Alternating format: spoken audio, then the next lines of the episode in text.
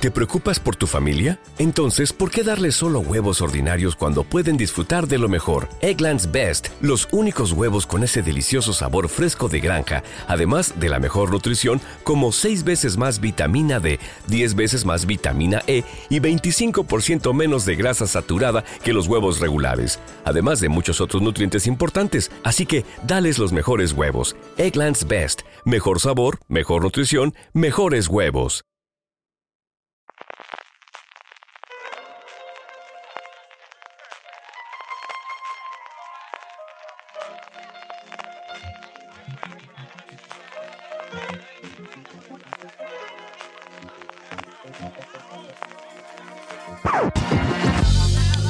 Bienvenidos a Gran Angular, el programa de Fuera de Series donde analizamos cada semana un tema de la industria televisiva en profundidad. Hoy vamos a hablar de qué va a ocurrir en HBO tras el final de Juego de Tronos, la que ha sido hasta ahora la gran estrella, la, la serie estrella de la televisión. Un final que viene emparejado con grandes cambios en el canal tras la absorción por parte de Warner Media de HBO, la corporación propietaria de la empresa, por parte de AT&T, que pretende darle un cambio de ADN a la cadena. Y la búsqueda de ese santo grial seriéfilo, esa nueva Juego de Tronos que todo el mundo está buscando, esa serie estrella de bandera de un canal, que en la que han permitido la búsqueda desde plataformas como Netflix o Amazon hasta la propia HBO con ese spin-off de Juego de Tronos que ya sabemos que está en marcha y de que hablaremos junto con otros muchísimos proyectos. Madre mía de mi alma el listado que tenemos aquí para ir comentando con tranquilidad. En primer lugar, con Francis Arrabal. Francis, ¿cómo estamos? Pues con muchas ganas de debatir con vosotros lo que va a ocurrir con HBO este día de, eh, particular para HBO, este día después de Juego de Tronos. Y también con Marina Sus. Marina, ¿cómo estamos? Muy buenas, ¿qué tal? Pues con mucha ganas de hablar de esto, vamos a hablar evidentemente de, de, de ahora qué y hablar de todos los proyectos uno a uno del que conocemos, de algunos muchas cosas, porque se van a estrenar nada, dentro de nada, en, en HBO, otros de los cuales conocemos el nombre y poquita cosa más, algunos incluso que tiene toda la pinta de que jamás vamos a ver, como el caso de Confederate, ya iremos con ello. Pero antes de eso, yo creo que sí que es el, el momento de hablar de la repercusión que ha tenido para HBO, una HBO Marina que si recordamos originalmente ya se ha encontrado con algo, puede que en menor medida las series no era tan importante en ese momento para ella, pero el final de Los Soprano también le llevó algo parecido a lo que ahora puede tener con Juego de Tronos. Le llevó a una crisis eh, seria, porque Los Soprano había sido el gran éxito de público y de crítica y de premios de, de HBO.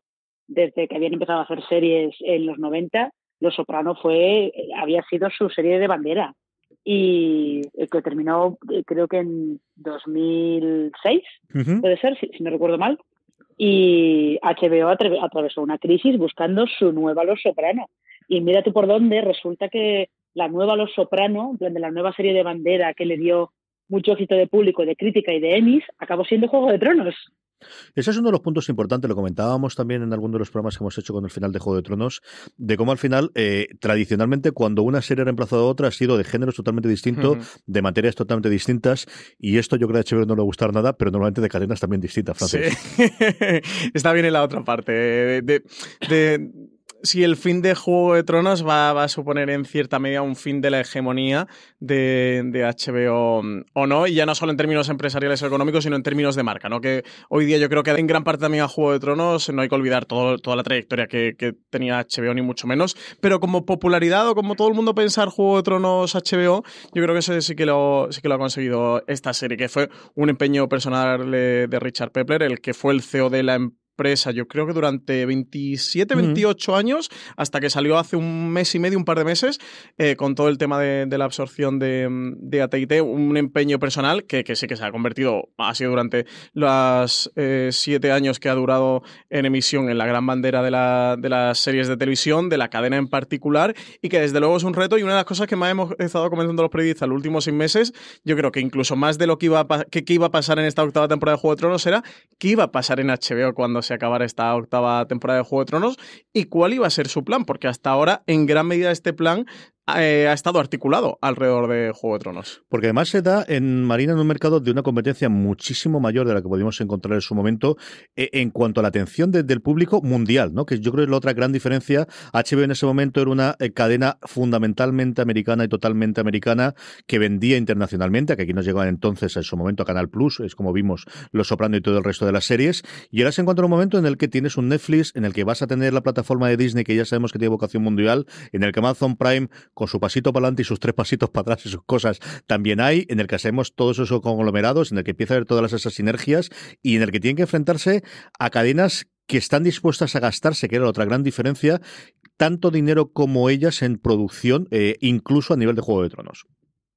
Y, fíjate que lo curioso es que eh, HBO, en este caso, evidentemente, todo, este, todo este panorama y con la pelea que tienen sobre todo Netflix y Amazon por ganar nuevos suscriptores en, en territorios que hasta ahora pues no les habían no habían tenido no habían prestado atención como quien dice no como son Oriente Medio y, y la India y China pero China está bastante más complicado.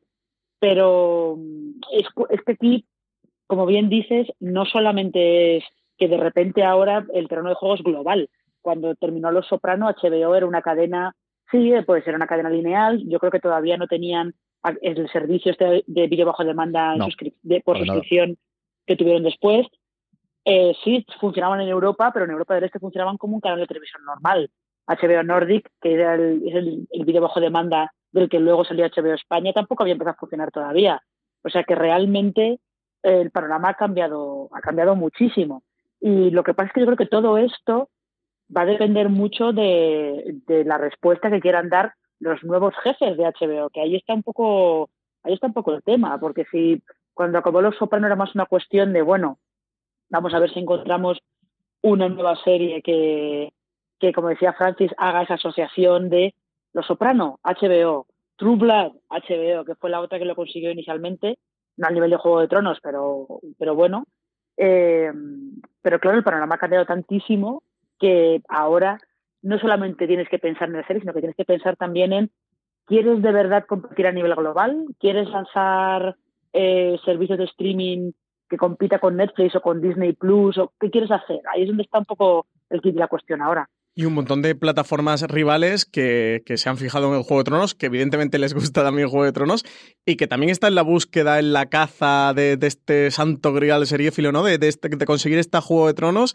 Está ahí Amazon y su Señor de los Anillos, que ya se han gastado, eran 250 millones de dólares, ¿no? Solo por los derechos. comprar los derechos Solo para el universo general de Señor de los Anillos. Que no más de una serie. También, eh, Netflix tiene la, la, serie esta que está preparando de Witcher, está por ahí la Rueda del Tiempo, que creo que era Showtime quien tiene la rueda del tiempo. Eh, Amazon. No, Amazon, también. Era la compra gorda que tenía en fantasía Amazon antes de comprar los derechos de los anillos. Que hay un montón de, cadenas que, están en esta aventura, en esto de conseguir sus, sus propias Juego de Tronos y, quitarle este cacho a, HBO. Y una parte importante que todos. Marina, dime. Ay, eh, perdona, CJ, que, pero fijaos, eh, todas las, series que ha dicho Francis, la obsesión por esa nueva Juego de mm. Tronos, todo el mundo está buscando, no, un universo enorme, y queremos gastarnos un montón de dinero. Y luego, como decía CJ al principio, las herederas de series de mucho éxito luego acaban siendo series que no tienen nada que ver o muy poquito y que no que son de otros canales. Eh, acordaos que la heredera de Los Soprano acabó siendo Mad Men. Y mm. Mad Men estaba en AMC, que era un canal muy pequeñito entonces, y ni de lejos costaba tantísimo dinero. O sea que nunca se sabe. Sí. Y todo esto combinado, y, yo, y vamos a meternos ya, en, por un lado, en la parte de, de, de Time ¿no? de toda la movida que tenemos empresarial, y, y la parte más divertida que es hablar de series, evidentemente, de lo que tienen cartera. Pero se me hace en el momentillo cuando tú hablabas, Marina, y es que HBO triunfó en un mundo en el cual ellos prácticamente eran los únicos que tenían de suscripción. Estaban ellos y Showtime, que durante un tiempo le ganó por la mano con toda esa serie de dramedias protagonizadas por mujeres que tuvieron en torno al 2010 al 2014 aproximadamente, mientras que HBO no acababa de arrancarles Juego de Tronos ni ninguna pero ese modelo que era exclusivo de HBO que le permitía hacer experimentos que a veces salían muy bien, como Los Soprano o Sexo en Nueva York, que yo siempre la reivindico aquí, yo creo que Alberto Reyes, yo somos los únicos que acordamos de, oye, que no era la única de Ocaja y que también funcionó a nivel de crítica, que también las comedias siempre han funcionado, les siguen funcionando a día de hoy, los últimos años es lo que mejor le ha funcionado junto a Juego de Tronos, y en ese momento también Sexo en Nueva York funcionaba muy, muy bien, pero es que HBO se financiaba con suscripciones, y al final eh, podía tener menos televidentes, pero si hacía que la gente siguiese pagando, era un modelo distinto, evidentemente, de las cadenas en abierto, que eran publicidad, incluso diferente de las cadenas de cable básico en Estados Unidos, que venían fundamentalmente, sí, les pagaban un poco los, las cableras como tales, pero sobre todo venía también la publicidad, pero es que ahora la suscripción es el modelo normal, es decir, con las que van a competir, Marina, que son Netflix, que son Amazon, y dentro de tres días, hasta cierto punto Apple, hasta que sepamos cuánto van a cobrar, y sobre todo Disney Plus, van a ese mismo modelo de, no, es que nosotros buscamos directamente la suscripción que nos pague directamente el consumidor final, Marina. Sí, pero fíjate que lo curioso de todo esto es que todos esas, esos competidores que tú estás nombrando son todo eh, plataformas de streaming. Mm. Eh, es un vídeo bajo demanda y HBO todavía tiene un canal lineal. Entonces, eh, el modelo es, el, en el caso de HBO, la cosa todavía es más complicada. Globalmente pueden, si quieren, pueden competir con un servicio de vídeo bajo demanda, pero en Estados Unidos el canal lineal sigue siendo lo principal. Entonces, aquí creo yo que hay como muchas como mucho soul searching, como dirían los americanos, como mucho plantearse a nivel filosófico casi qué tipo de proveedor de contenidos quieren ser eh, en adelante, sobre todo qué pretende AT&T hacer con HBO, porque recordemos también que en todos estos años eh, en el grupo Time Warner durante mucho tiempo eh, la única empresa que daba beneficios era HBO. Sí, este es el, creo que el gran pastel y uno de los, o el gran casi piedra angular de este podcast, de este gran angular, es qué va a pasar con Ten Warner, ahora Warner Media, con, toda la absorción por parte de IT. Como comenta Marina, HBO era quien, quien de verdad aportaba dinero. Ya estuvieron comentando desde AT&T las informaciones. Luego se fueron un poco mitigando, limando en cierta medida, pero lo que sí parece o que se extraen claro de las intenciones desde AT&T es aumentar, por supuesto, la producción de HBO. HBO siempre ha tenido una producción de mucha calidad, pero que ha sido, mm, no sé si llamarle cortita, bueno, la que, la que se han ajustado a lo que ellos consideraban que debía ser, que eran... Programar un día a la semana, que eran dos horas, dos horas y media, si quieres la, el programa de comedia que tiene entre Bill Maher y lo que lo hace eh, Oliver. Pero vamos, al final son dos, tres horas, si quieres, como máximo de programación a la semana. No tiene nada más. Entonces, una, una producción escasa, pero sí muy cuidada y de mucha calidad por lo visto, lo que apuntaban desde AT&T era que al menos hubiera una hora de, producción por cada día de la semana, por lo cual es multiplicar esa producción. Y luego, lo que parece que también se estaba comentando, se estaba debatiendo dentro de AT&T era eh, que, oye, que lo de HBO estaba muy bien, que hacer series de calidad está muy bien, pero que las series de calidad son un nicho, ampliar eso, hacer un poquito de romper ese molde de hacer solo series de calidad. Que por ahí tenemos una euforia que Marina ya ha visto algo y luego podemos comentar sobre ella. Pero poquito. No, no puedo. No puedo. No, puedes, hay embargo todavía. No puedo pues, comentar nada. Pues entonces no lo comentes. Pero romper un poquito esta estructura rígida, eh, que es la HBO que hemos conocido hasta ahora. Entonces creo que sí que eh, justo el fin de Juego de Tronos puede marcar que, además ya eh, se ha cumplido la absorción de, de, HBO, por tanto, Warner Media, por tanto, AT&T, eh, es este puntito que, sí que podemos establecer casi como una línea o una barrera de un antes y un después, ¿no? Dentro de la casa. Por cierto, la serie que decía Showtime es Crónica del asesino de Reyes, la que está Lin Manuel Miranda detrás. pero, pero, fíjate que realmente esta idea de AT&T de ampliar los días de la semana que tienen producción original ya ha empezado, porque eh, poco después de que empezara Juego de Tronos, HBO eh, estrenó su coproducción con BBC, Gentleman Jack, que es la primera serie que emiten el lunes.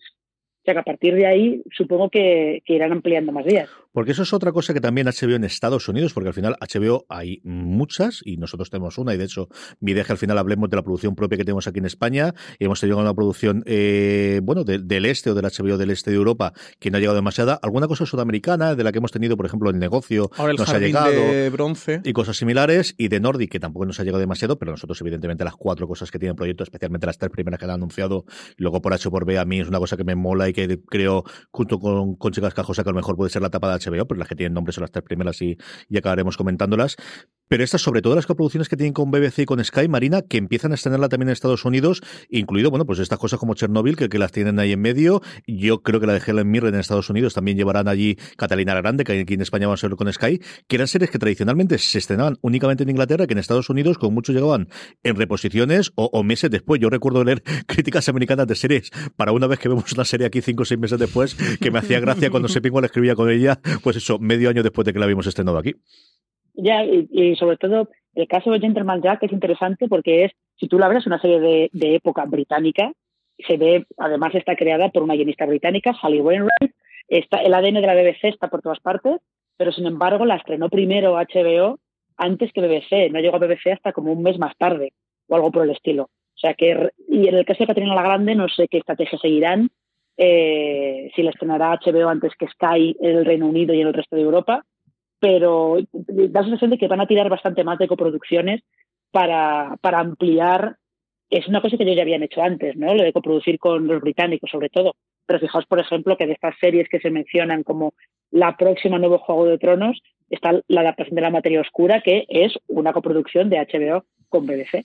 Eso es otra de las cosas que vamos a ver. Yo creo que coproduciendo vamos a ver unas cuantas, Francis, en los próximos tiempos. Sí, hombre, hicieron además el acuerdo este famoso de 250 millones de dólares que se anunció en abril de 2017 entre HBO y Sky, que era para producciones conjuntas, que de ahí salió de Jan Pope y ahora su segunda parte de New Pope, salió Catalina la Grande y ya he colado de Jan Pope en este podcast de Has sobre tardado HBO. 17 minutos con 32 segundos, según estoy viendo aquí en el reloj raro y semicentro. Lo está controlando, se lo voy a decir a Marina ahora.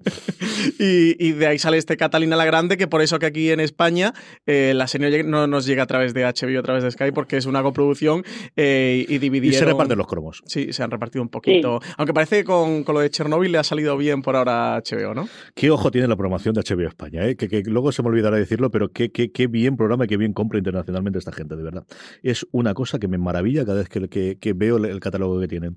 Em, vamos a hablar ya de series. Lo primero, evidentemente, si vamos a hablar de Juego de Tronos, son de esas secuelas. Eh, Marina, lo que nos comentaron originalmente y lo que subimos entre dimes y diretes y confirmaciones por parte de HBO es que hace un año y pico encargaron cinco guiones, algunos con participación de Martin, algunos con participación de alguno de los guionistas, no de Benioff y Weiss, que sabemos que no estaban, estaban otras cosas que ya no están y que ahora están en cosas distintas y luego hablaremos de. Confederate y ahora están de This holiday, whether you're making a Baker's Simple Truth turkey for 40 or a Murray's Baked Brie for 2, Baker's has fast, fresh delivery and free pickup, so you can make holiday meals that bring you all together to create memories that last. Baker's, fresh for everyone. Free pickup on orders of $35 or more. Restrictions may apply.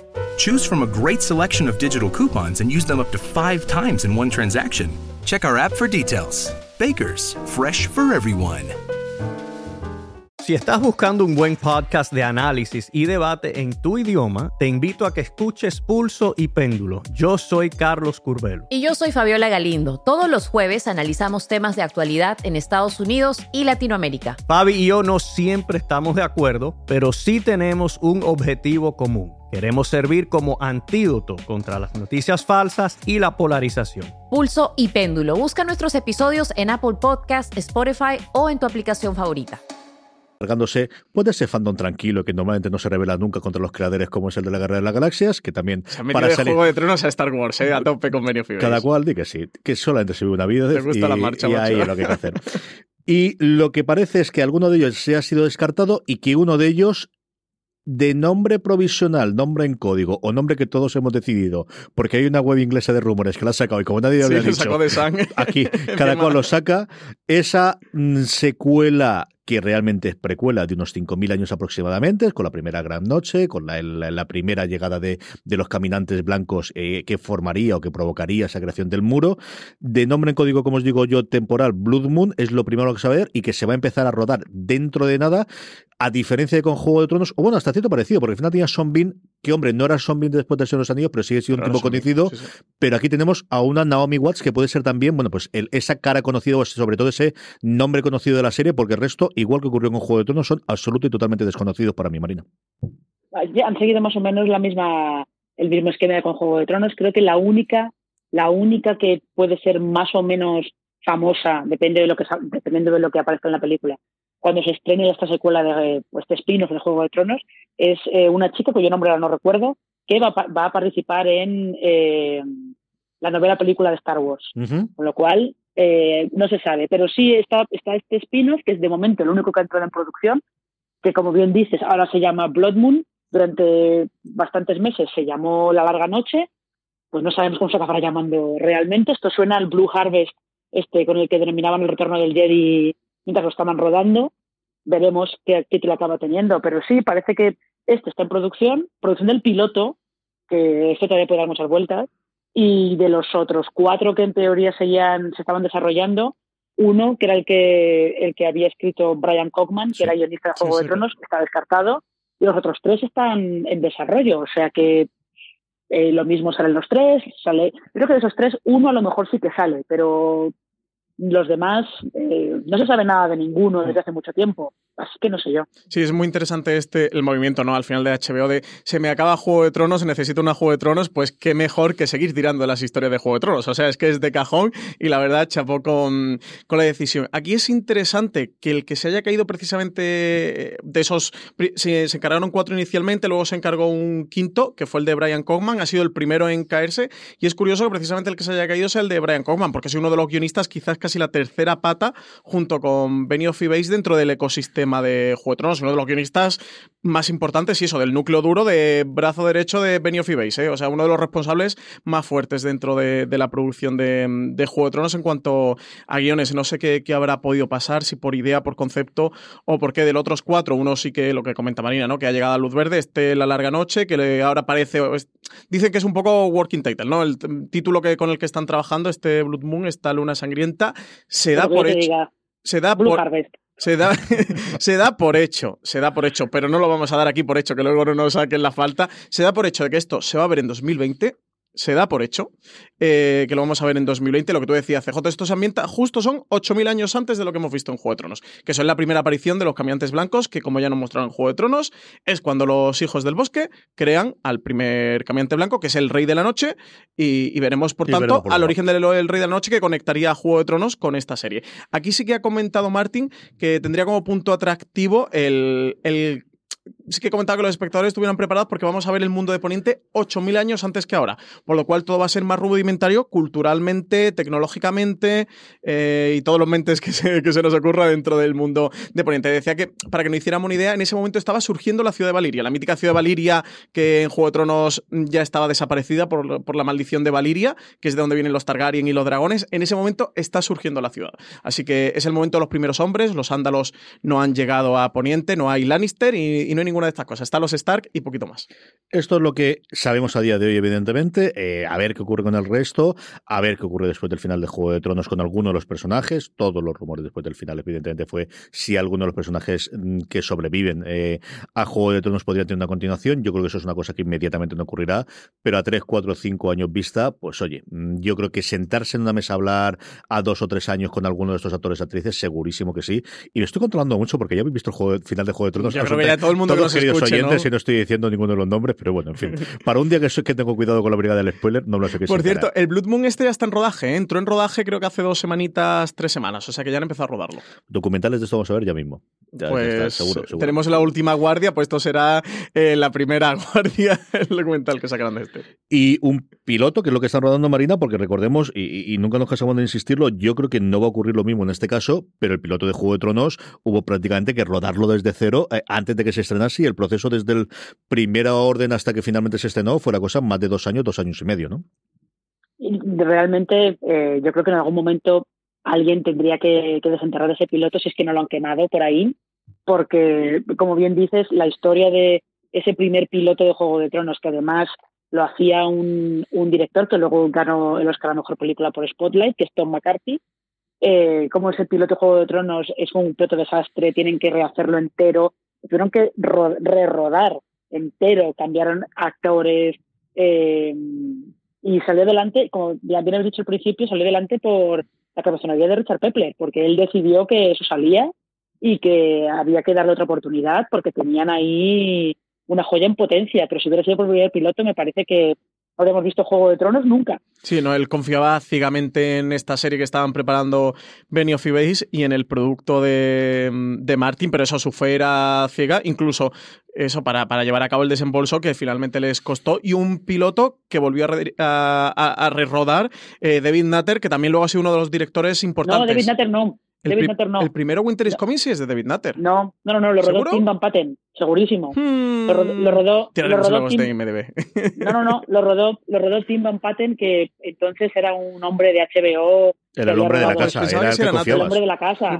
Había hecho, había hecho eso, Los Sopranos, Soprano, Boardwalk Empire, Hermanos de Sangre, era un director muy de HBO. Sí, es el que cogió, vamos, Boardwalk Empire, quitando el piloto que lo dirigió Scorsese, el, el que se encargaba de todos los episodios gordos, el penúltimo de Los Sopranos, los gordos gordos de Boardwalk Empire, que iba a ser la sucesora de, de Los Sopranos en su momento, en la que se presentaba con todo el equipo que había querido hacer, porque David Chase en ese momento iba a hacer una cosa que lleva 10 años muerta y escondida. Yo recuerdo dar esa noticia en Fuera de Series, que era una miniserie sobre la época dorada de Hollywood de los años 20, de los estudios, que se se llamaba Ribbon of Dreams, que iba a ser una serie, que posteriormente fue iba a ser una miniserie, que el último que yo leí hace dos o tres años, cuando entrevistaron, no, no, no tanto hace tanto tiempo, cuando volvieron a entrevistar a David Chase por el libro de Seppingwall sobre el final de Los Soprano y con el, el, el aniversario de la, del primer episodio, dijo que eh, estaba trabajando ahora en un guion para, para un largo, para una película, ahora que yo creo que además tenía lo de All Saints of Newark, de, de la película, de la precuela de Los Soprano, pero ese Ribbon of Dreams, que de verdad yo recuerdo la noticia y digo, pues mira, ya tengo lo siguiente de David Chase,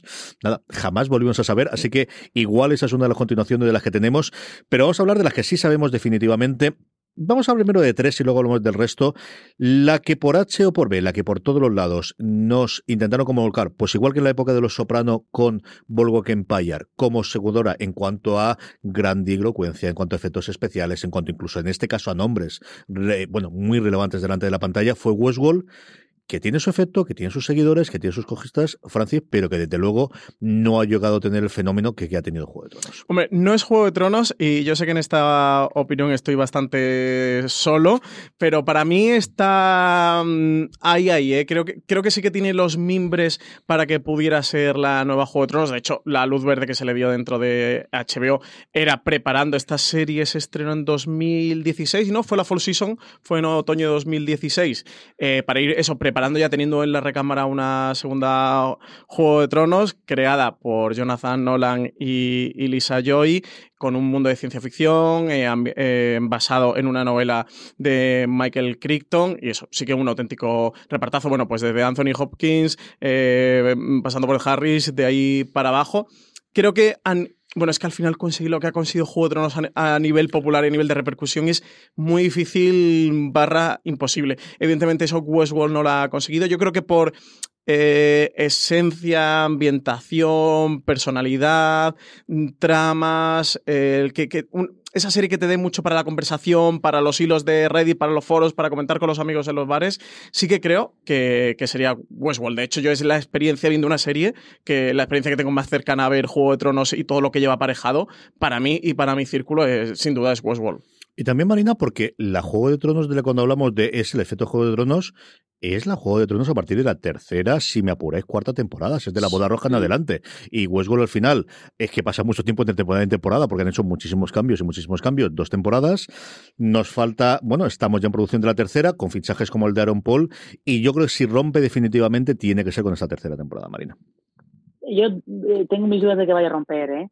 Eh, Westworld también, fíjate que se parece también a Juego de Tronos en que la producción de la primera temporada fue accidentadísima, porque de hecho creo que el piloto se rodó en 2015 o algo por el estilo. O sea, eh, tardó, tardó mogollón en verse. La primera temporada el rodaje se paró para poder trabajar bien los guiones de la última temporada, porque se daban cuenta de que eh, Jonathan Nolan y Lisa Joy pretendían rodar a la vez que escribían y se dieron cuenta de que aquello era completamente imposible, que había que escribir primero y luego rodar. Eh, y yo tengo, a mí me da la sensación de que Westworld se va a quedar un poco como, como le pasó a Boardwalk Empire. Y Boardwalk Empire llegó a la quinta temporada, tuvo, la audiencia no iba mal, tenía fans muy fieles, eh, pero no consiguió romper para ser la nueva Los Soprano. Y Westworld, que a mí me gusta mucho, yo creo que no, no va a romper para llegar ni siquiera a un medio nivel de Juego de Tronos. Que es verdad que Juego de Tronos se convirtió en un fenómeno a partir de la tercera temporada. Pero Westworld eh, la- es una serie en la que la gente a la que no le gusta la odia mucho y considera que es muy pretenciosa. Entonces yo creo que eso, eso juega en su contra. De la que iba a ser la heredera, o la que al menos nosotros pensábamos que iba a ser la heredera, a una que se han encontrado por el camino porque esto iba a ser una miniserie. Una miniserie con muchísima actriz conocida, eh, bueno, con un guionista que lo había sido absolutamente todo en Hollywood en, su momento, eh, como David E. Kelly, pero que había tenido fracaso tras fracaso en los últimos 10 años. Eh, un, director muy conocido por hacer sus cositas como Jean-Marc Vallée, que le iba a dar pues eso que le había funcionado tan bien a HBO en su momento con True Detective la primera temporada de tener un único guionista y un único director, y luego llegaría la segunda temporada porque durante mucho tiempo la que se avecinaba, que a lo mejor podría ser la gran, gran serie junto con Juego de Tronos, sería True Detective después del exitazo de la primera temporada, y un Big Little Lies, que iba a ser la miniserie, que se llevó todos los premios del mundo mundial por miniserie, pero de la cual vamos a ver su segunda serie, su segunda temporada, dentro de nada, unos días cuando estamos eh, grabando esto, Francis, y que sí que a día de hoy podría ser la que ahora, además en este momento de resaca de HBO, especialmente en Estados Unidos, eh, pueda ser la que la devuelva otra vez a la conversación semana tras semana de qué está ocurriendo en este Monterrey poblado de, caras conocidas y de mujeres conocidas. Sí, desde luego HBO tiene el reto a partir de ahora que ha terminado Juego de Tronos de retener a los suscriptores que ha conseguido. De hecho, eh, sí que ha aparecido por ahí algún gráfico ¿no? del, número de altas y bajas desde que empezó a emitirse Juego de Tronos hasta que acabó.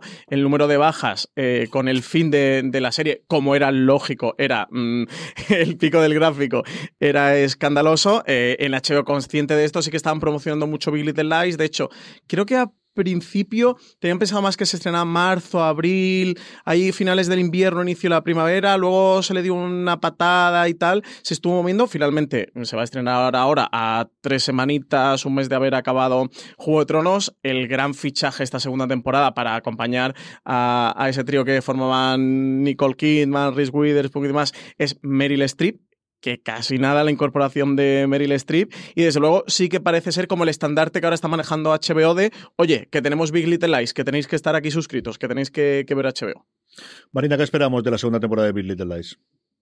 Hombre, como mínimo eh, esperamos por lo menos tensión, porque el personaje de Meryl Streep parece que va a llegar para, para ponerlo todo patas arriba. Y yo tengo curiosidad por ver cómo, cómo se adapta la historia, que vuelve, creo que vuelve a estar escrito otra vez por David y Kelly, pero para ver cómo se adapta la historia a un nuevo director, porque en esta ocasión ya sabéis que Jean-Marc Vallée no participa, estaba ocupado dirigiendo Heridas Abiertas y toda la miniserie eh, ha recaído sobre Andrea Arnold, que es una directora británica bastante interesante que tiene un estilo diferente al de ballet y que, bueno, que, veremos lo que hace con, con Big Little Lies. Yo reconozco que el tráiler me ha encantado, de la segunda temporada, contándome muchas más cosas de las que yo a lo mejor querría saber después del tráiler, pero bueno, si me están contando esto porque tiene que ver mucho más, a mí me ha encantado. Yo le tengo muy fresca porque además la terminé de ver el fin de semana pasada, porque yo en su momento Big Little Lies me horrorizó el primer episodio, no me gustó absolutamente nada, nada de nada de nada. La dejé, Lorena luego la siguió viendo, le gustó muchísimo y tenía muchas ganas de verla antes de, ver la segunda temporada, luego me vio bien todo el mundo, que reconozco que nada, la vi hace, hace, el fin de semana pasado, me la puse uno detrás de otro. No sé si mejora o empeora el hecho de, verla toda seguida, pero a mí me gustó muchísimo después del paso del tiempo, me entretuvo muchísimo, me encantó el, cómo funcionó y tengo mucha curiosidad por ver la segunda temporada. Y luego, de estas dos que tenemos, nuevamente, la, que yo creo que querían como heredera, la que eh, se encontró, a la que, al menos a nivel de espectacularidad y a nivel de nombres, de alguien muy conocido en su momento por Perdidos, que le dio un grandísimo éxito de crítica HBO reciente, no así de público, fue The Leftovers eh, de la cual de verdad nunca os recomendaré lo suficiente que veáis. Sé que la primera cuesta, pero la segunda y la tercera temporada, yo soy un grandísimo defensor de la primera temporada, creo que es maravillosa, pero comprendo que es, y reconocido por el propio Lindelof, una en la que él estaba en un momento muy oscuro de su vida, muy ocupado, la, cosa complicada, pero que luego tiene dos temporadas sencillamente maravillosas, de lo mejor que he visto en televisión. Y hablando del tráiler de Big Little Lies, que voy a decir de lo poquito que vemos, porque más que tráiler es un teaser, de Watchmen, que es desde luego a nivel de espectacularidad, de gastarse de cosas que tenemos de estreno relativamente reciente, de aquí hasta final de año, hasta saber ese gis de materias que luego hablaremos con Marina, es ese Watchmen eh, que nos llega para, para cubrir ese hueco, además de, al menos de, nos hemos gastado mucho dinero en hacer esto. Sí, sí es, el, es la de la producción, el hueco de la pasta en producción. Sí, esta serie... This holiday, whether you're making a Baker's Simple Truth turkey for 40 or a Murray's Baked Brie for 2, Baker's has fast, fresh delivery and free so you can make holiday meals that bring you all together to create memories that last. Baker's, fresh for everyone. Free pickup on orders of $35 or more. Restrictions may apply. Choose from a great selection of digital coupons and use them up to five times in one transaction. Check our app for details. Baker's, fresh for everyone. Si estás buscando un buen podcast de análisis y debate en tu idioma, te invito a que escuches Pulso y Péndulo. Yo soy Carlos Curbelo. Y yo soy Fabiola Galindo. Todos los jueves analizamos temas de actualidad en Estados Unidos y Latinoamérica. Fabi y yo no siempre estamos de acuerdo, pero sí tenemos un objetivo común. Queremos servir como antídoto contra las noticias falsas y la polarización. Pulso y Péndulo. Busca nuestros episodios en Apple Podcast, Spotify o en tu aplicación favorita. Eh, al principio estaban planteando que iba a ir por julio, agosto, eh, se habló incluso de junio, luego parece agosto. Eh, finalmente la vamos, sabemos que va a ser en, la fall season de la HBO, o sea, la vamos a ver en otoño. No tiene de momento fecha concreta. Yo entiendo que primera semana de octubre más o menos irá. Y si hablabas de nombres, pues Jeremy Iron, Don Johnson, Regina King, Damon Lindelof, como creador del el cómics quizás más importante de la historia del cómic y desde luego más emblemático, escrito por Alan Moore, dibujado por David Gibbons, auténtico proyectazo. Yo creo que, que el gran proyecto de este 2019 que, cubre eh, la vacante esa que crea Westworld porque mm, se va viendo temporada cada dos años, con esto de que, está en producción, entre preproducción, guion, rodaje, edición, un año, un año y medio, tiran 18 meses, pues quizás la que, con la que piensen alternar Westworld. En cualquier caso, vamos a ver Watchmen este año, quitando Juego de Tronos, que, bueno, que era su gran estreno de este año, y quitando Big Little Lies, que es al final una cosa que se han encontrado, que decidieron darle una segunda temporada, una serie de mucha calidad y que desde luego sí que se convirtió en un pequeño gran fenómeno y cada vez más creciente. Pero bueno, Watchmen para mí es mi serie desde el 2019. O sea, es mi gran serie espera del 2019, se llama Watchmen. Marina, ¿cómo, cómo vemos Watchmen? Mm, yo tengo, tengo reservas, tengo reservas de cómo se va a coger porque es un poco eh, no es que sea de nicho, pero es una historia de superhéroes, pero eh, distinta, que también es un poco la marca HBO. Tengo mucha curiosidad porque eh, Lindelof se ha llevado a, creo que a gran parte del equipo de The Leftovers, se lo ha llevado a hacer Watchmen, con lo cual yo sí quiero verlo, evidentemente. Eh, y no solamente porque yo confieso que eh, en este año más o menos, una de las cosas que me ha hecho más feliz es ver los memes entre Vengadores, Infinity War y The Leftovers, que parecían maravillosos, todos, eran todos maravillosos. pero no, es verdad, yo tengo curiosidad, pero tengo curiosidad por ver cómo le dan la vuelta, porque además no están adaptando el cómic de, de Alan Moore. Es una historia, se supone que ocurre años después de lo que nos enseñan en el cómic, está ambientado en, ese universo de, de Watchmen. Veremos. Lo que sí que está claro es que nos vamos a hartar de ver, de ver distopías, porque esto es otra distopía. Nos vamos a hartar de ver distopías este año. Más reciente incluso que Watchmen, eh, una semanita apenas después de que se estrene Big Little Lies, está la serie de la que no va a hablar Marina, así que no le voy a preguntar sobre ella, pero Francis y yo, como no hemos visto nada y no tenemos el embargo, podemos comentarla. Si nos atrae o no nos atrae, Euforia. ¿Qué te parece, tío? Eh, creo que este es el tipo de cosas, y lo digo con miedo de equivocarme, no sé si Marina tú me podéis corregir, de, donde se puede empezar a notar la mano de AT&T. No digo con miedo a equivocarme porque no sé si esto viene de, de AT&T. Desde luego... eso estaba todo comprado antes, de la compra. desde luego, a priori es de, esos proyectos que más te desencajan, ¿no? Con la marca de HBO digo a priori porque no hemos visto nada, lo único que sabemos es eh, notas de, sinopsis, de qué va a ir, eh, han enseñado unas poquitas imágenes, pero... Mm, tiene una mezcla como un estilo y digo eso a priori, y Marina se estará riendo por dentro porque ya ha visto algo, pero entre un por 13 razones y un élite no. tiene nada que ver, ¿no? claro, a priori yo le, veo algo así, entonces me, descoloca mucho con, lo que es HBO y por eso digo que es lo que podría mm, ver con más AT&T ya a priori, pero, pero es que no lo hemos visto, así que no tengo A mí lo que he visto el trailer que me ha gustado a mí Zendaya desde la que había en su momento en, en Spider-Man, me parece una actriz mm, adolescente, madura, depende de cómo está, que yo creo que puede ser una estrella en ciernes, a mí me recuerda a Kids. A mí lo que me recuerda es a la película, que, que a mí me recuerda mandar con muchísimo hace 20 años, de cómo es la adolescencia y muy provocativa, que también es oh, marca de la casa, es decir, que al final HBO es la de la espectacularidad, pero también la de los desnudos y también la de contar temas complicados, lo fue en su momento, es decir, si eso en Nueva York las conversaciones no parecen más normales del mundo, hace 20 años no lo era. Y, y, exactamente igual con alguna de las otras series que ha tenido posteriormente. Yo le tengo muchísimas ganas. El proyecto me parecía y, al final son estos mundos en los que, en los que, bueno, pues uno no conoce y que yo creo que las series te, pueden acercar, como lo fue quizás hace 10 años Girls, es decir, el, tener este tipo de series por la que tradicionalmente ha apostado con una estética distinta, es cierto. Yo creo que al final Sexo Nueva York y Girls tiene una estética propia del, tiempo y aquí no sé si es más estilizada, no sé si es la imagen que da en el tráiler. A mí me apetece mucho verla, me parece mucho, mucho verla. El director además es Sam Levinson, que, que estrenó hace poquito, en 2018, una peli que se llama Assassination Nation, que fue una pequeña así revolución, es un thriller con tintes de comedia negra que, yo creo que a lo mejor puede apuntar por dónde puede ir este Euforia. No sé si tendrá mucha línea directa o no. solamente voy a decir una cosa, porque no puedo decir más, porque tengo todo embargado. Eh, pero si queréis haceros una idea, yo creo que se nota en el tráiler, ¿eh? si queréis haceros una idea más o menos de la estética y la temática que toca Euforia, eh, tenéis que ver Nación Salvaje, que es como se tituló en España Assassination Nation. No digo nada más. nada, se estrena el 16 de junio, o sea que nada, en semanita, semanita y media. Tendréis el análisis de, los primeros episodios de Marina en la web y seguro que hablamos sobre ella en el resto de los podcasts. Marina, tú lo comentabas antes, a finales del 2019 tendremos Materia Oscura, Gistas Materias. ¿Qué esperamos de esto? Em, pues esperamos por lo menos una adaptación eh, es, que es, un poco complicado explicar para alguien que no ha leído nunca la materia oscura, es un poco complicado explicarla, ¿eh? Porque es una eh, trilogía de literatura juvenil fantástica de Philip Pullman. En el Reino Unido es como la siguiente trilogía fantástica después de Harry Potter, ese es el nivel. Ha habido adaptaciones al teatro, hubo esta adaptación al cine un poco terrible del primer libro, de La Brújula Dorada.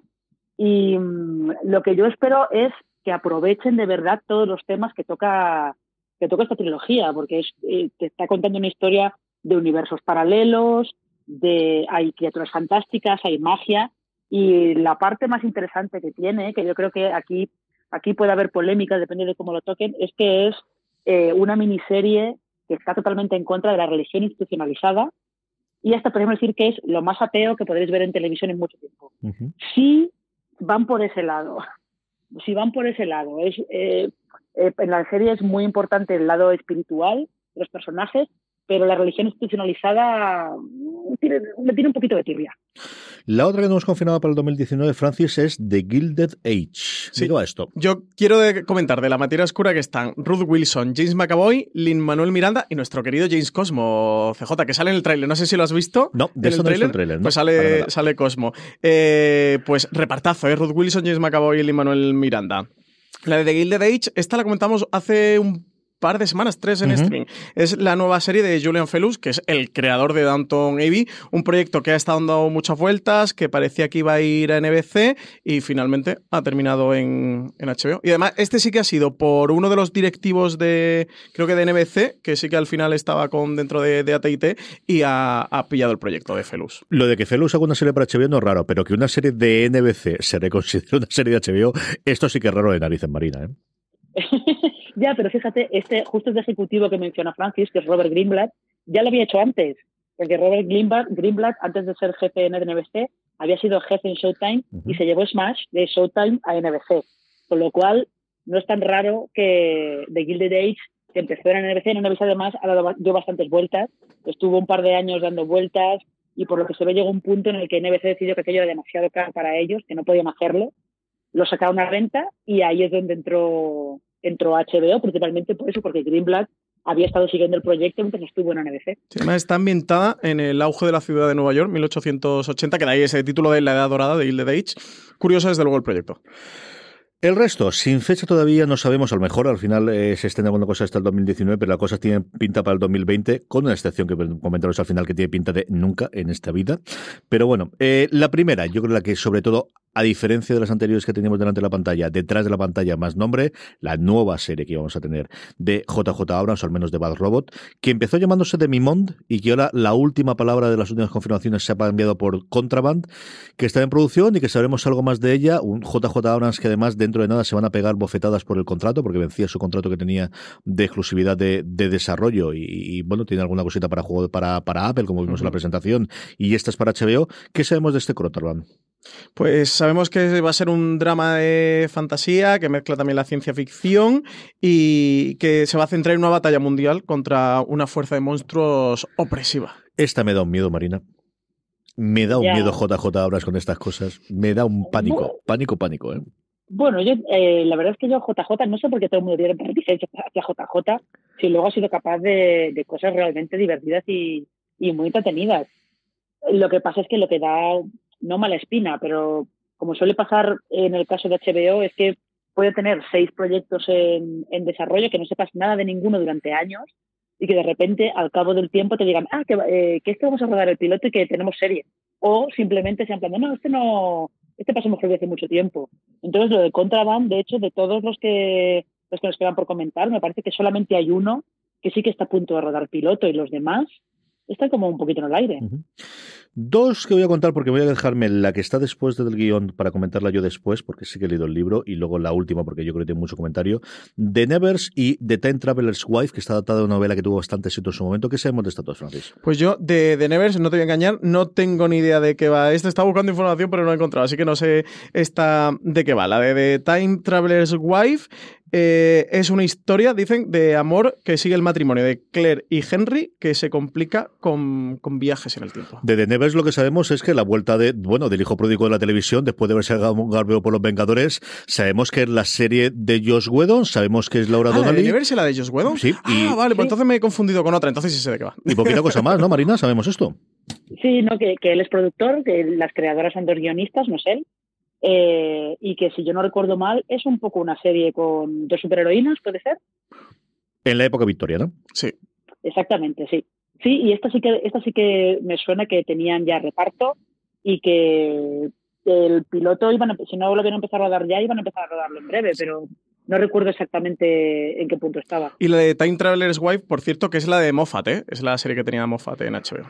Y luego está de verdad esta para mí es la tapada. Yo esta veo clarísimamente que se puede hacer más de una temporada por lo que yo he leído en el libro, que el libro tiene una conclusión, pero al final el universo es tan rico, las posibilidades son tan ricas.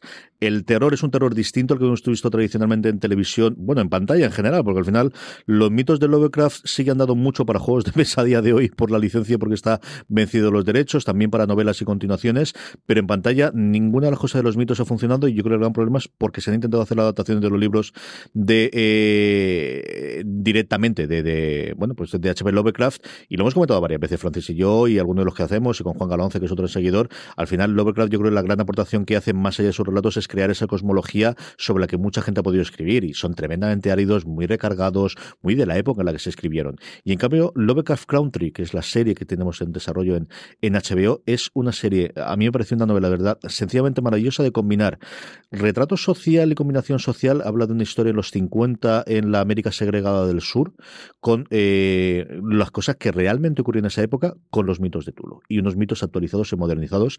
A mí es un libro que me fascinó cuando lo leí hace un par de años, que dije, bueno, pues será una pena porque no vamos a ver, porque van a hacer una adaptación de película, esto no tenemos serie, que me dio muchísima ilusión cuando eh, se hizo la adaptación, cuando además nos dijeron que HBO iba a estar detrás, con lo cual las partes más crudas y las partes más duras y las partes más dramáticas las podrán hacer y también los efectos especiales de los bichos, que a ver los hilos dentro de la novela va a salir. Y si me tuvieses que preguntar de cuál me apetece más, pero además cuál en un momento dado creo que podría romper porque se sale de la fantasía medieval por un lado, pero sigue siendo género, que oye, de The Walking Dead alguna que otra persona lo ha visto también, que yo creo que al final el terror mm, parece que no, pero también lo siguen, sería este, ¿verdad? Lovecraft Country, del que sabemos nada, que tenemos los guiones, que tenemos creador y poquita cosa más, ¿no, Francis? Sí, sí, sí, no, no sabe mucho más adaptación de, de esta obra y yo es de la que le tengo ganas, ¿eh? le tengo muchas, muchas ganas, tiene muy, muy buena pinta y de la que sabemos bastantes cosas sobre ellas, entre ellas de que esto no tiene pinta que jamás ve la luz del día, es ese Confederate que iba a ser lo siguiente que iban a hacer Benioff y Weiss y que nació prácticamente muerto, Marina. Ya, nació prácticamente muerto porque eh, evidentemente el, el nombre, eh, los nombres que se asociaban a la serie para darle publicidad en los de Benioff y Weiss, eh, luego resulta que ellos dos no, eran, no iban a ser showrunners, los showrunners eran un matrimonio de guionistas negros y se supone que los cuatro iban a colaborar en el tema, pero claro, la polémica fue tan, tan, tan grande, sobre todo porque es una serie que eh, parte de la, de la asunción de que el sur, el norte y el sur siguieron en guerra, que la guerra de ascensión no terminó, que simplemente se llegó a un acuerdo en el que, bueno, pues se llega al acuerdo, vosotros podéis seguir con vuestra vida, nosotros con la nuestra, lo cual quiere decir que la esclavitud nunca se abolió en Estados Unidos. Y eso, evidentemente, es un campo de minas enorme y hubo mucha polémica, mucha polémica porque al asociarse el nombre de Benioff y Weiss hubo mucha gente que se quejaba de qué hacían esos dos tíos blancos contando esta historia, cuando además a Juego de Tronos se le han hecho muchas críticas diciendo que su perspectiva racial está muy mal llevada y que eh, Daenerys tenía mucho complejo de salvadora blanca y tal. Eh, y es cierto que al final eh, eso se queda paralizado. Benioff y Weiss se han ido a hacer trilogías de Star Wars y no sé si en algún momento se animarán a repescarlo a lo mejor con los dos guionistas otros dos guionistas o, si al final se quedarán en el limbo. Dead on Arrival totalmente. Yo que esto jamás lo veremos, Francis. Tiene muy buena pinta las cosas como son, es lo que estaba comentando Marina. Es un proyecto que, que, nació muerto. Desde el día que salió la noticia, a partir de ahí se desató una tormenta perfecta que, que literalmente hundió el barco. Y yo creo que esto está muerto. De hecho, eh, con Casey Blois creo que. Hace una semana habló en The Hollywood Reporter eh, no recuerdo quién fue de las redactoras, no recuerdo el nombre ahora, porque además es la copresentadora del programa semanal que se llama Top 5, que me gusta mucho porque hace con Diane Feinberg, y le preguntaba directamente sobre ella. Y vamos, él no dijo está muerto porque yo creo que no podía decirlo, pero un poco más o menos. Sí, sí, él no dijo eh, la serie. Está cancelado Se ha cancelado, pero sí que pero dijo que, que, actualmente estaba para el Ellos hablaban que... de estar en back burner o en el front burner, es decir, dónde está quemándose, o el back burner quiere decir que está en retaguardia que ya está. Y dice, sí, sí, sí, está totalmente. Está. en- De hecho, estaba diciendo que eso comentaba Casey Blois, que es el, el presidente de programación de HBO, que, que ahora Benioff y veis que eran unos guionistas muy cotizados, que estaban muy disputados, que todo el mundo se lo estaba rifando, que tiran por ahí un proyecto con, eh, con Disney, con Star Wars, y que bueno, que, que ya verían. Que... This holiday, whether you're making a Baker's Simple Truth turkey for 40 or a Murray's Baked Brie for 2, Baker's has fast, fresh delivery and free pickup, so you can make holiday meals that bring you all together to create memories that last. Baker's, fresh for everyone. Free pickup on orders of $35 or more. Restrictions may apply. Choose from a great selection of digital coupons and use them up to five times in one transaction. Check our app for details. Bakers, fresh for everyone. Yo aquí me acuerdo siempre de esos dos guionistas que comentaba Marina, que realmente eran los responsables de la serie, y yo, que se han quedado sin Hasta serie. luego. Se han quedado sin serie. Se han quedado sin serie. Sí, imagino que si Blaise diciendo, ¿qué guionista? No recuerdo ningún ¿Quién me otro guionista. Sí, sí. no me suenan en este proyecto otro Esto en cuanto a drama, porque en cuanto a comedia tenemos alguna cosita, y como os digo, evidentemente siempre de, de, de HBO nos acordamos de los dramas, pero han tenido sus comedias, bueno, en su momento eso en Nueva York, y es que hace tres días VIP, que ha arrasado con los semis en las últimas temporadas, que ha arrasará que este tiene año. toda la pinta, que le puede llevar a Julia Dreyfus la, el éxito de durante siete años llevarse, es cierto que no siete años consecutivos, porque desgraciadamente tuvo que, que pasar un año y medio por, el, por su cáncer de pecho y para, para poder eh, rodar la última temporada, pero podría ganar durante siete años seguidos el Emmy a mejor intérprete de comedia con esta última temporada. Y tenemos alguna cosita curiosa. Dentro de nada se una cosa llamada los Spookies, que me parece un divertimento sin poco más. Francis no tiene pinta, porque la que realmente es gorda, gorda, gorda, en agosto del 2019, en cuanto a nombres, es The Righteous Gemstones, que es una ida de pelota absoluta, pero que tiene unos intérpretes sencillamente alucinantes. Sí, una ida de pelota que está creada por Danny McBride, que está protagonizada por el propio Danny McBride y por John Goodman, y que sigue a una familia así un poco disfuncional de, de la tele eh, evangelista que tienen, dicen, una larga tradición de desviación, avaricia y trabajo caritativo, todo en el nombre del Señor Jesucristo. Esta en agosto, además, podemos estar hablando de esta serie, como funcione bien, Marina, una barbaridad. ¿eh? Sí, porque en agosto, pues, de momento hay muy poquitos, hay muy poquitos estrenos. Lo que pasa es que es verdad que es una cosa eh, muy loca. La anterior serie de Danny Mac- que tuvo Danny McBride en HBO, que era esta... eh, Viceprincipales, no recuerdo- Vice Principal, que aquí no me acuerdo Principals. cómo lo Sí, llamaron. Vice Principals, Ah, sí, no estaba Sí, Vice traducida. Principals, yo estaba, estaba yo pensando en la que, la que tenía del jugador de béisbol, Eastbound, East- Eastbound Downtown, o algo por el estilo. Eh, son series que gustan a la crítica, pero luego eh, de público no llegan, no llegan tanto. Pero esta sí que tiene potencial para que los medios americanos estén hablando de ella, bueno, hasta que empiece la temporada nueva de televisión. Sí, además tiene pinta que van a tirar aquí de comedia negra y que van a ir a lo salvaje. O sea, creo que han cogido este proyecto para ir, pero con el hacha a, a todo lo burro que les dé. Está crítico americano izquierdista metiéndose con evangelistas de televisión y con Goodman. Vamos, es- está hecho para ellos, ya total y absolutamente. No tengo ni la más Estaba mínima la duda. bestia. Tres cositas más tenemos, una de ellas en 2019, Mrs. Fletcher, y dos más en 2020, Run y Avenue 5. ¿Qué nos puedes contar de esta francesa? Pues Miss Fletcher es proyecto de Tom Perrota, que hablábamos antes de Lindelof y de, Y de Leftovers, y es de el, bueno, el creador de la novela y que luego estuvo con Luego él los estuvo en la serie. Sí, pues esta la crea él en solitario, es adaptación de su propia novela. Se centra en una mujer divorciada que vive en Nueva Jersey, que su hijo se ha ido de casa porque comienza la universidad y en ese momento, con la casa vacía, pues se plantea dedicarse un poquito más a ella misma y aprovechar todo el tiempo que empieza ahora a tener a su disposición. Reinventará un poco su vida y dicen que comenzará a encontrar la felicidad y la satisfacción sexual que anteriormente desconocía. Eso está muy bien. Yo creo que al final encontrar el amor y, y los desahogos, di que sí.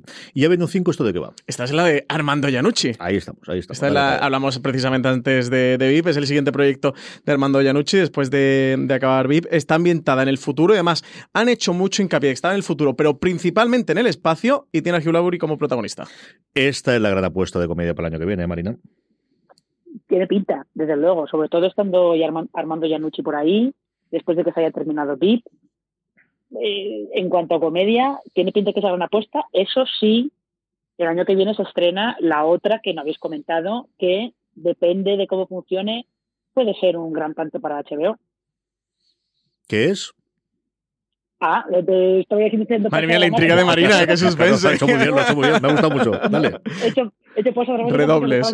Pensaba que ibas a decirlo vosotros. No, es la nueva eh, creación de Phoebe Waller-Bridge, Ujú. se llama Run. Eh, con lo cual, eh, además, Waller-Bridge, en la segunda temporada de Fleabag que se ha visto en Estados Unidos y se ha visto muy poco después de que se estrenara en el Reino Unido, eh, es de lo único que se ha hablado después del final de Juego de Tronos. Bueno, de lo único. Chernobyl y Fleabag. Se Es han de lo único que se estaba hablando. se han rendido totalmente la crítica americana. A ti también en medio... Yo creo que aquí los españoles estamos hablando bastante más de Chernobyl que de la segunda de Fleabag. No sé si también por Sí. el, el tema de semana a semana y por la, la- la parte dramática, porque al final Que está bueno, en es que- es, que, Amazon lo tenemos aquí cerca o lo que sea. Claro. Pero oye, de, de, de, de Philly Warren Bliss sí es una de las dos grandes, tres grandes graduadas. Yo creo que desde luego inglesa con Sally Wainwright, después de lo bien que ha funcionado, eh, lo comentábamos antes, ¿no? El- el- Que han fichado para James Bond, para la peli de Bond 25. es alguien que está en su momento. Más por mandato de Daniel Craig directamente, que, que dijo, oye, quiero que me la contratéis para que ese tono de comedia negra que tiene Killing Eve me lo, me lo metan en James Bond. En un momento glorioso, y ya viene un 5, yo tengo la gran curiosidad si Hugh Laurie va a poner su acento real, el, el británico, o el acento que habitualmente hace en las series eh, americanas. Cositas rápidas sobre miniseries. ¿Por qué? Porque las miniseries sabemos que no existen. Para empezar, la primera, que aquí vemos a través de Sky, que es Catalina Grande. Esto no va a ser miniserie ni alto Coca-Cola. Esto va a depender del contrato aquí de la señora Helen Mirren, pero como a ella le venga bien de, de contrato, esto no tiene pinta que se vaya a quedar en miniserie. Y aquí os cuento muy rápidamente lo que tenemos. Tenemos el verano del 2014, The Outsider, The Undoing, Perry Mason, Gorira y El Pájaro. Sé que esto es verdad, Mare of Eastdown, The Plot Against America, y luego la razón por la cual hemos puesto miniseries que es para que Francis hable de The New Pope. Por supuesto. Solamente hay dos personas que hablan tanto, de- una persona que habla que es Javier Cámara, es el único que habla tanto de The New Pope como Sí. Francis Creo que hay tres personas que siguen hablando de este proyecto. Son John Malkovich, porque lo está rodando, Javier Cámara, porque lo está rodando, y yo porque doy la turra con, con Dejan Pope. Si aquí tenemos Catalina la Grande, que en España no la vamos a ver a través de HBO España, porque es una coproducción entre HBO y Sky. Se, se ve- eh, repartieron las series, por ejemplo, Chernobyl es otra coproducción entre HBO y Sky. Esta sí que la hemos podido ver en España a través de HBO España. Catalina la Grande la veremos a través de Sky. Esta creo que también va para la Fall Season, no estoy seguro, pero creo que sí, que estaba para Fall Season. Sí, sí, esto está Y confirmado. yo con, creo que en septiembre. con Helen Mirren como protagonista, tenemos ya un tráiler. eh, se ve que el nivel de producción es todo, o sea, literalmente todo, y una serie que tiene muy buena pinta. Es que, oye, con Helen Mirren haciendo de Catalina Grande y con presupuesto detrás, muy, mu- mucho se tiene que, te- que torcer la cosa para que no funcione. De todas las demás, Marina, ¿cuál es la que te llama más la atención? Eh, yo tengo curiosidad por ver qué hace David Simon con este La Conjura contra América. Es un libro de Philip Ross, así también un poquito distópico. Y yo aquí tengo que confesar que la- por la que tengo mucha curiosidad es por Perry Mason, que es este esta relectura de, de este eh, abogado que en su momento lo hizo famoso Raymond Barr. Lo que pasa es que aquí ahora lo va a interpreta- interpretar Matthew Rhys. Y tengo curiosidad, la verdad, porque, sí, porque además creo que se llevan al personaje a sus orígenes, a los años 30. Sí, sí, sí, sí. sí. A ver qué hacen. Esa es la que más ganas tengo yo, con diferencia. Ya tenía ganas al proyecto y cuando me dijeron que Matthew Rhys es lo primero grande que hace Matthew Rhys del, del final de, de The Americans, de verdad que es eh, la Y serie... Tatiana Maslany y John Lithgow, que Eh, también eh, están eh, dentro del proyecto. Eso va a contar el origen del abogado, que creo que es el abogado más famoso ¿no? de la ficción norteamericana. Uno de los más, desde luego, es uno de los nombres que, que tradicionalmente hemos tenido y además de la televisión americana. O sea, que al final es, eh, es cierto que no ha tenido, es de los poquitos que yo creo que no han tenido remake reciente y bueno, pues aquí lo tenemos. Esto es lo que pasa. Yo aquí sí que comentar eh, por algunos proyectos, porque los proyectos, si en drama y comedia tienen proyectos interesantes, creo que el foco más importante de los proyectos de HBO estaría en miniserie de Undoing, que está protagonizada por Nicole Kidman, Hugh Grant y Donald Sutherland. Eh, está guionizada por David E. Kelly y dirigida por Susan Bier. O sea, a- atento al proyecto. The Outsider es adaptación de una de las últimas novelas de Stephen King, y digo una de las últimas porque no sé cuántas habrá publicado después, porque sé que fue el gran éxito de Stephen King en Unas 20 o 2018. 30 aproximadamente. Sí, no, pero es que no es broma. Creo que ya ha publicado dos después claro. y esta era la última hace literalmente Como seis meses. Pues Eh, como ya CJ, 20 o 30 fácilmente. y lo- el protagonista va a ser Ben, Ben Mendelssohn. Está Jason Bateman como productor, desgraciadamente para la serie. Y puede que incluso eh, tenga un pequeñito papel. Dios no quiera que esto lo, Qué lo malo veamos. eres, con, lo, con lo bueno que es él. Luego, eh, la de Gorilla and the Bear, que va a estar dirigida por Jean-Marc Vallée. Otra después de, de dirigir eh, Bill Delice está eh, por aquí y es adaptación de las memorias de Zach McDermott. La de mm, I Know This Much Is True está basada en la novela de título homónimo y es protagonizada por Mark Ruffalo. Que además también está Archie Panjabi en- después de The Good Wife va a aparecer por, por aquí. Veremos si se pelea con. Mark Ruffalo no bueno, Mark rodarán en otro lado y se alejará de Nueva York, pero vamos. sí. Y la de Mar of Easttown está protagonizada por Kate Winslet. Así que la nómina de actores de las miniseries de, de HBO importante. Y ya, pues por supuesto, la más importante que es The New Pope con John Malkovich a la cabeza esta vez. Y ya ver que sabemos de True Detective cuarta temporada, que bueno, las cosas, la verdad es que se ha callado No mucho. Yo que nada, se ¿no? algo un poquito después se tiró, pero yo creo que al final no pasó con más pena que gloria porque funcionó y Mahershala Ali además eh, enganchó la carrera con los Oscars por Green Book y yo creo que, que se habló un poquito de, ella, pero, pero sí que está totalmente durmiendo el sueño de los justos más con esto. Y por último, nada, tres, cuatro minutitos para hablar de HBO España, porque al final lo tonto, lo tonto, sí, de HBO Europa han llegado cosas, pero a nosotros nunca nos han funcionado, pero ¿quién no te va a decir que desde luego puede que no internacionalmente, pero al menos para nuestro país sí pueda funcionar alguna de las cuatro series que tiene, especialmente las tres primeras, algunas por el título que tienen detrás, como el caso de Patria, algunos por el responsable, en este caso sobre todo detrás de las cámaras más que delante, como son Foodie Love o 30 monedas. ¿Qué esperamos de las producciones?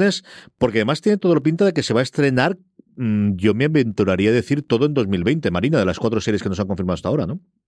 Tiene pinta de que o todo 2020 o entre 2020 y 2021. Patria, desde luego, eh, va a llegar en 2020. O sea, hasta, yo creo que hasta podríamos apostar que va a llegar el primer semestre de 2020. Hmm. A lo mejor es mayo, pero bueno, eh, por ahí. Y yo creo que Y- 30 monedas casi que también porque la están rodando en paralelo, o sea que... Sí, bueno, las tres están rodando en paralelo, porque eh, Isabel Coixet ha empezado también a rodar ya Foodie Love. De hecho, el- la promoción de Elise y Marcela, de su película para Ujú. Netflix, la ha coincidido con el rodaje de Foodie Love. Pero sí, desde luego con el- los nombres de las tres, curiosidad por lo menos por verlas hay. Eh, Patria, desde luego, por el tema que toca y por estar basado en un libro de Aramburu, que ha sido un gran éxito, pues va a estar, eh, va a estar muy, se la, se la va a seguir muy de cerca.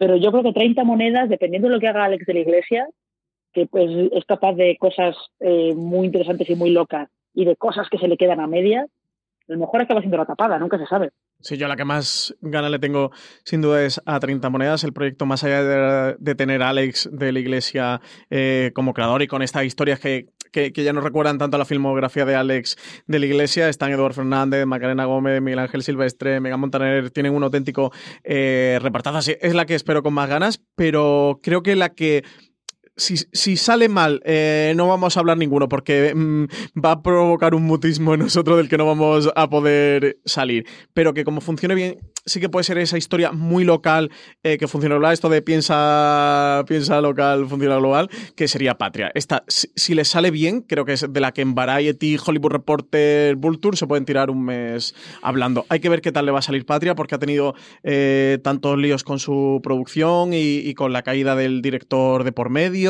y la verdad es que mmm, vaya camino tortuoso de producción que tiene para escribir otro libro igual de gordo que el de Fernando Arambur, igual que, el de Patria. Pero de verdad que si les queda bien, esta sí que creo que en Estados Unidos podría llegar a funcionar. Yo tengo muchas ganas de ver qué hacerles de la iglesia, que voy a contar yo. Eh, Patria, bueno, pues yo creo que, todo lo hemos hablado, falta verla. Fuilo, mira, yo no soy el gran defensor ni de lejos de Isabel Cosset, pero creo que es una cosa muy bien pensada, muy hecha. Pero al final son tres series que vería en cualquier otro sitio. Es decir, yo creo que una adaptación de Patria, las cadenas españolas, si alguien le iba a pagar. Yo creo que la primera serie de presupuesto y de terror de, de la iglesia alguien le iba a pagar en un momento dado. Y ese alguien puede ser Movistar Plus o podría ser perfectamente a tres Media Studios ahora que lo tiene, uh -huh. o Media Pro Studio que lo tiene. Yo creo que la primera serie de Isabel Coixet, aunque sea solamente para decir que tiene la primera serie de Isabel Coixet y sí, pagarle sí, las vacaciones por el mundo para hacerlo, iba a hacerlo. La que a mí me gusta desde el punto de vista de industria es por H por B. Porque al final es esa apuesta clásica que ha tenido para determinados nombres en un momento dado la HBO que conocemos americanas, ¿no? La HBO que al final se acerca a Lena Dunham y le dice, tú que no has hecho esta hora absolutamente nada, vente aquí y haz esta, y haces una serie que marca, mm, bueno, pues un eh, momento generacional y además en tono de comedia, creo que lo puede tener aquí. Yo vi Pipas, me encantó el corto, son dos personajes que en tres minutos y medio, que son los mismos que van a retomar en por H y por B, mm, en tres minutos y medio te los presentaban y querías saber algo más de ellos, me divertí muchísimo, me reí muchísimo. Igual es un pequeño fallo, pero creo que sí que es la de no solamente el HBO que hace eso, la gran adaptación de la gran novela que más ha vendido los últimos dos años, que para esa Netflix te lo puede hacer lo demás igual, sino la que busca un poquito más y busca el talento, que es lo que al final va a ser más complicado y cree estrellas de la nada. A mí aquí es que me da mucho miedo Manuela Burló Moreno, que es la directora creadora de esta serie. No he visto pipas, ¿eh? Pero sí que he visto sus dos pelis, la de cómo sobrevivir a una despedida y rumbos. Las dos la vi en, el, en pase de prensa del Festival de Málaga. Son películas... Que tú ves películas y te vas a lo que te pasa, porque ves películas, Francis. Son películas, son muy películas, ¿no? deficientes cinematográficamente. Muy deficientes. El corto no lo he visto, ¿eh? Tú sí que lo has visto y hablas maravilla de él. De hecho, mucho. tengo pendiente eh, de verlo, por lo cual este proyecto, entiendo la parte que dices de Elena Danam, uf, pero con Manuela Burló Moreno, con todos mis respetos si nos está escuchando, eh, no sé, no sé. A priori desconfío del proyecto, ¿eh? ojalá que salga bien. Pues todo esto es lo que tenemos y muchísimo más de HBO. Lo iremos comentando en streaming, lo iremos comentando en el resto de los programas de fuera de series y lo seguiremos comentando en segundo con Marina Sus. Marina, un beso muy fuerte hasta el próximo programa. Hasta el próximo programa. Don Francis Arrabal, seguiremos hablando de todos estos estrenos conforme nos vayan llegando en eh, la web, en fueradeseries.com, en streaming todas las semanas y seguro que le dedicamos algún especial más en el canal de podcast de Fuera de Series. Sí, seguiremos de cerca cómo evoluciona HBO con esta absorción por parte de AT&T. A todos vosotros, gracias por escucharnos. Como os decía, foreseries.com para mucho más, incluido ese análisis de euforia en cuanto nos permita el embargo que Marina eh, cuelgue. Muchísimo más contenido en audio en nuestro canal de podcast. Buscarlo simplemente como fuera de series en Apple Podcast, en iVoox, en Spotify o allí donde reproduzcáis podcast. Gracias por escucharnos y hasta la semana que viene. Recordad, tened muchísimo cuidado ahí fuera.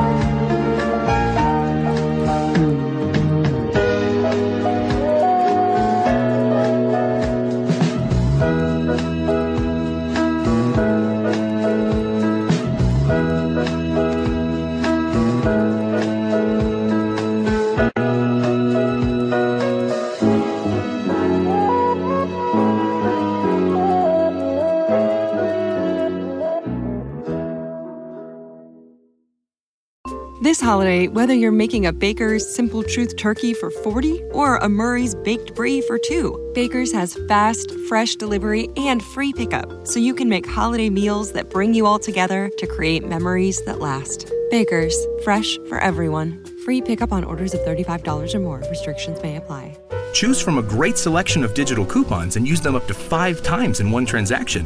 Check our app for details. Bakers, fresh for everyone.